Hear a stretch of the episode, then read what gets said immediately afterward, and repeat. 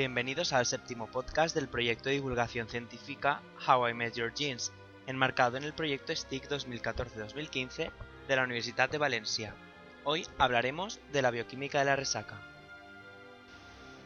Sabemos que el alcohol sienta mal, pero aún así seguimos bebiendo durante toda la noche y a la mañana siguiente nos arrepentimos de ello. La beisalgia, de la palabra noruega vais, malestar tras el libertinaje, y la palabra griega algia o dolor, es el título con el que se denominan los indeseados síntomas producidos tras el consumo de alcohol, dolor de cabeza, náuseas, vómitos, diarrea, cansancio extremo o debilitación de nuestras habilidades espaciales y cognitivas. Pero además de la clásica deshidratación, ¿sabemos que está detrás de la temida resaca? A continuación os explicaremos el metabolismo del alcohol.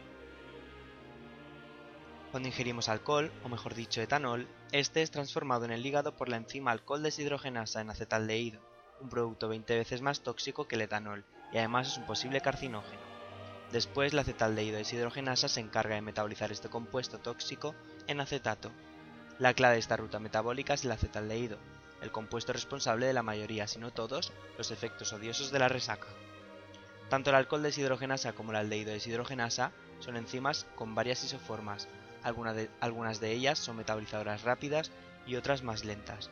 Por ejemplo, el mito de que los asiáticos son intolerantes al alcohol se debe a las fuertes resacas que padecen como consecuencia de tener un alcohol deshidrogenasa que produce rápidamente acetaldehído y un acetaldehído deshidrogenasa que lo transforma muy lentamente. El efecto de ambas isoformas provocaría la acumulación durante más horas de acetaldehído, haciendo que sus efectos sean muchísimo más notorios. La oxidación de etanol en acetaldehído y posteriormente en acetato es la vía principal de detoxificación del alcohol cuando la ingestión del alcohol es mínima. Sin embargo, cuando saturamos a nuestro organismo de cantidades masivas de alcohol, el etanol puede ser metabolizado también por otras dos vías. En primer lugar, la vía de la catalasa. La enzima catalasa también es capaz de oxidar pequeñas cantidades de alcohol. En segundo lugar, el sistema micosomal de oxidación del etanol, o sistema MEOS. Cuando la ingesta de alcohol es muy elevada, los hepatocitos, células del hígado, utilizan un sistema que implica una variante del citocromo P450, la CPI21E. La vía también se encarga de toxificar muchos fármacos, por ello nos recomiendan no consumir alcohol mientras estamos tomando medicación. Provocaríamos la hiperactivación del sistema y los fármacos se metabolizarían mucho más rápido, perdiendo eficacia. Esta vía metabólica se induce en los alcohólicos crónicos, una persona que consume alcohol de forma ocasional es capaz de metabolizar por este sistema 100 miligramos por kilo y por hora de etanol, mientras que en alcohólicos alcanza los 250. Principales efectos fisiológicos y bioquímicos. En primer lugar, al consumir alcohol se produce la inhibición de la enzima vasopresina. La producción de la conocida hormona antidiurética es bloqueada por el consumo de alcohol.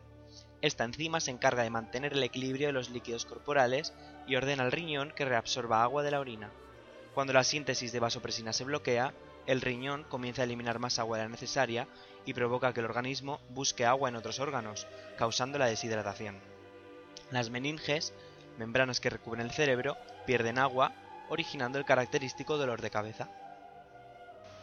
En segundo lugar, la hipoglucemia y acidosis. El metabolismo del etanol consume grandes cantidades de NAD, un compuesto utilizado por gran cantidad de enzimas en nuestro organismo. La caída de los niveles de NAD provoca acumulación de ácido láctico y disminución de la producción de glucosa, causando la debilidad muscular. Además, la producción de acetato, el metabolismo final de la vía del alcohol, provoca que éste pueda ser utilizado como fuente de energía alternativa, desplazándola a la fuente tradicional, la glucosa, en órganos como el cerebro. En tercer lugar, síntesis de ácidos grasos. La reacción química consume NAD y produce NADH, cuya acumulación incrementa los niveles de glicerofosfatos y de NADPH, que a su vez sirven para sintetizar más ácidos grasos. A la larga, personas alcohólicas desarrollan el llamado hígado graso. En cuarto lugar, los efectos tóxicos del acetaldehído. Provoca la degradación de la vitamina B6, causando los temblores. Provoca un mayor consumo de la, de la vitamina B1 y la disminución de la absorción de la vitamina B12, la acumulación de concentraciones elevadas provoca efectos tóxicos en el citoesqueleto celular y formación de abruptos con la hemoglobina. Además, el acetaldehído puede dañar tanto el ADN como las proteínas, además de generar especies reactivas de oxígeno, los llamados oxidantes, que podrían aumentar el riesgo de padecer cáncer de acuerdo con el Instituto Nacional de Cáncer de los Estados Unidos. En quinto lugar, las alteraciones del tracto gastrointestinal. La ingestión de bebidas alcohólicas fuertes, las llamadas destiladas, con un porcentaje de alcohol superior al 30%, estimulan la síntesis de jugo gástrico, provocando la inflamación, gastritis. Además, la secreción pancreática y la actividad intestinal aumentan. Todos estos efectos en común provocan dolor abdominal, náuseas y vómitos. Y por último, alteraciones del sueño y del ritmo circadiano. La alteración de la glándula pituitaria también provoca la alteración del ritmo circadiano, provocando que la resaca a veces parezca un jet lag. A continuación hablaremos de los efectos cognitivos.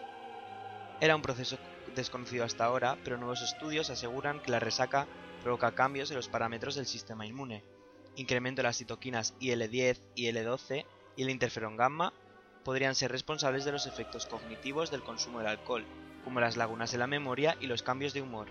Esta idea comenzó a surgir cuando se vio la estrecha colaboración entre el sistema inmune y el sistema nervioso central. De acuerdo con el estudio llevado a cabo por Kim et al., las evidencias se basan en, en primer lugar, hay estudios que demuestran que las citoquinas pueden llegar al cerebro mediante el nervio vago. En el cerebro se concentrarían principalmente en el hipotálamo, una de las estructuras encargadas de transformar la memoria a corto plazo en memoria a largo plazo. Las neuronas y células de glía presentarían receptores para citoquinas.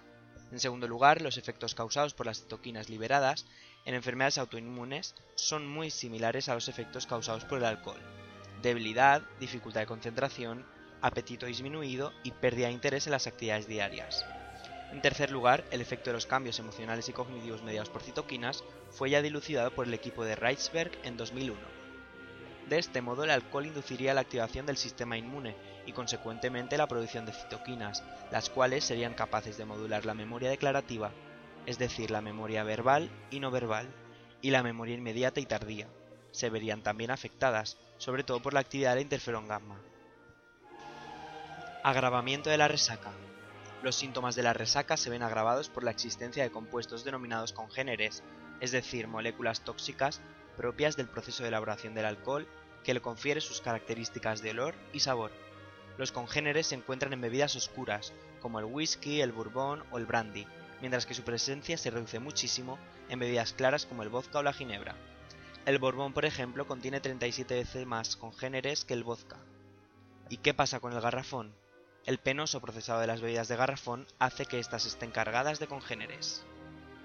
Los congéneres varían según el proceso de fermentación o destilación, pero básicamente son polifenoles, histamina y otros alcoholes como el metanol. El metanol es muchísimo más peligroso y tóxico que el etanol, y en su metabolismo se transforma en formaldehído, más tóxico que el acetaldehído. Además de sus efectos tóxicos, los congéneres también dificultan la absorción del alcohol en el estómago e intestino, prolongando sus efectos. Por tanto, estaremos agravando nuestra resaca si además de beber alcohol decidimos mezclar diferentes tipos de bebida. La combinación de congéneres será mayor y propiciaremos la acumulación de más sustancias tóxicas.